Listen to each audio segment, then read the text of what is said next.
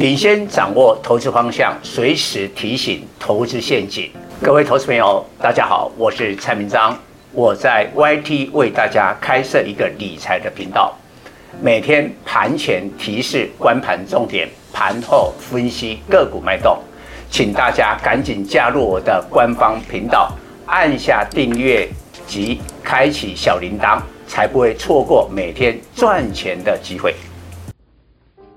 各位粉丝朋友，大家好，我是陈章，现在是礼拜四盘后的分析。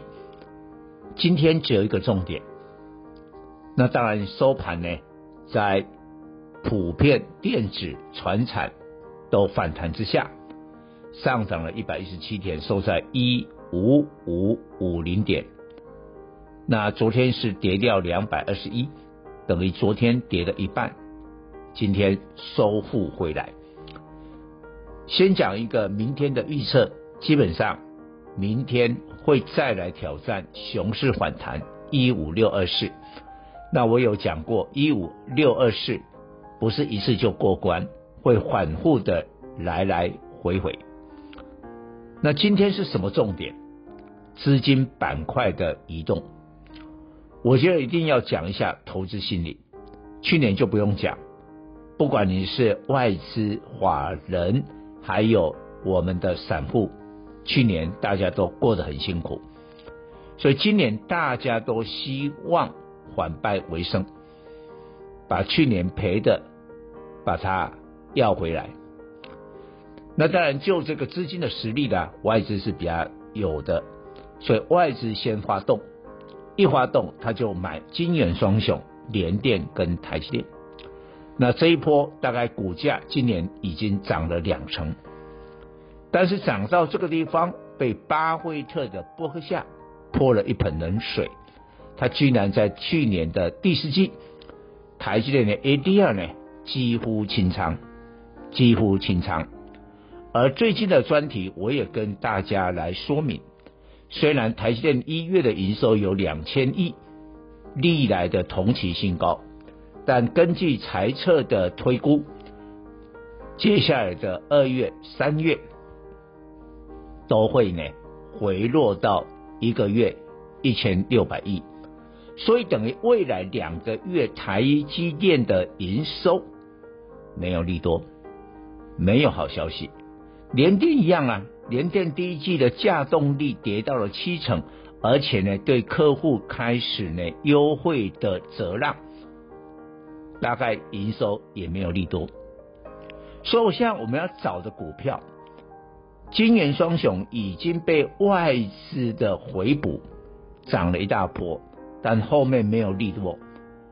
老实讲，你现在跳进去买联电跟台积电，肉实在很少，说不定还被套牢。所以你看今天他们有没有什么涨？昨天都大跌嘛。但今天你看，联电才涨两毛五十点一，台积电涨三块五百二十八，所以资金板块移动，我们紧接着就要讲到我们一般的投资散户。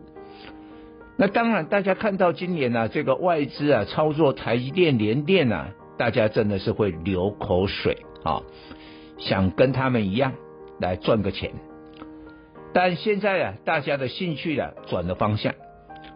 我最近已经有将近三个礼拜领先市场，告诉大家面板双虎的春天快来了。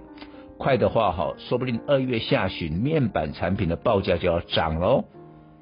那你看最近有达、群创是不是成交量放大？热门哦。今天群创十二万张，有达八万张的成交量，这个量出来了。股价量是价的先行指标嘛，这不用我再多说。有量就一定有价。那事实切入的粉丝啊，都已经啊赚了一赚了。但今天轮到了航空双雄，华航跟长荣航。那当然表面是新宇航空在新贵市场的比价啊，比到了华航。哎，新宇航空都没赚钱，都今天可以涨二十五趴，新贵没有涨停板的幅度嘛，但今天就飙到了二十九点九，比这个华航的二十一块高了很多啊。甚至都要挑战呢，呃，都已经超过了长荣航的二九点七啊。那表面上是新宇航空的比价，但实际上是什么？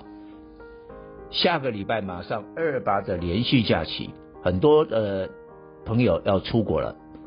然后呢，再隔一阵子，四月一号啊，这个清明节又是一个年假，又要出国，所以出国潮启动。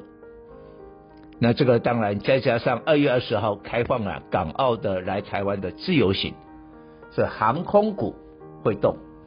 那为什么等到今天才动？是因为今天金元双雄的资金被释放出来。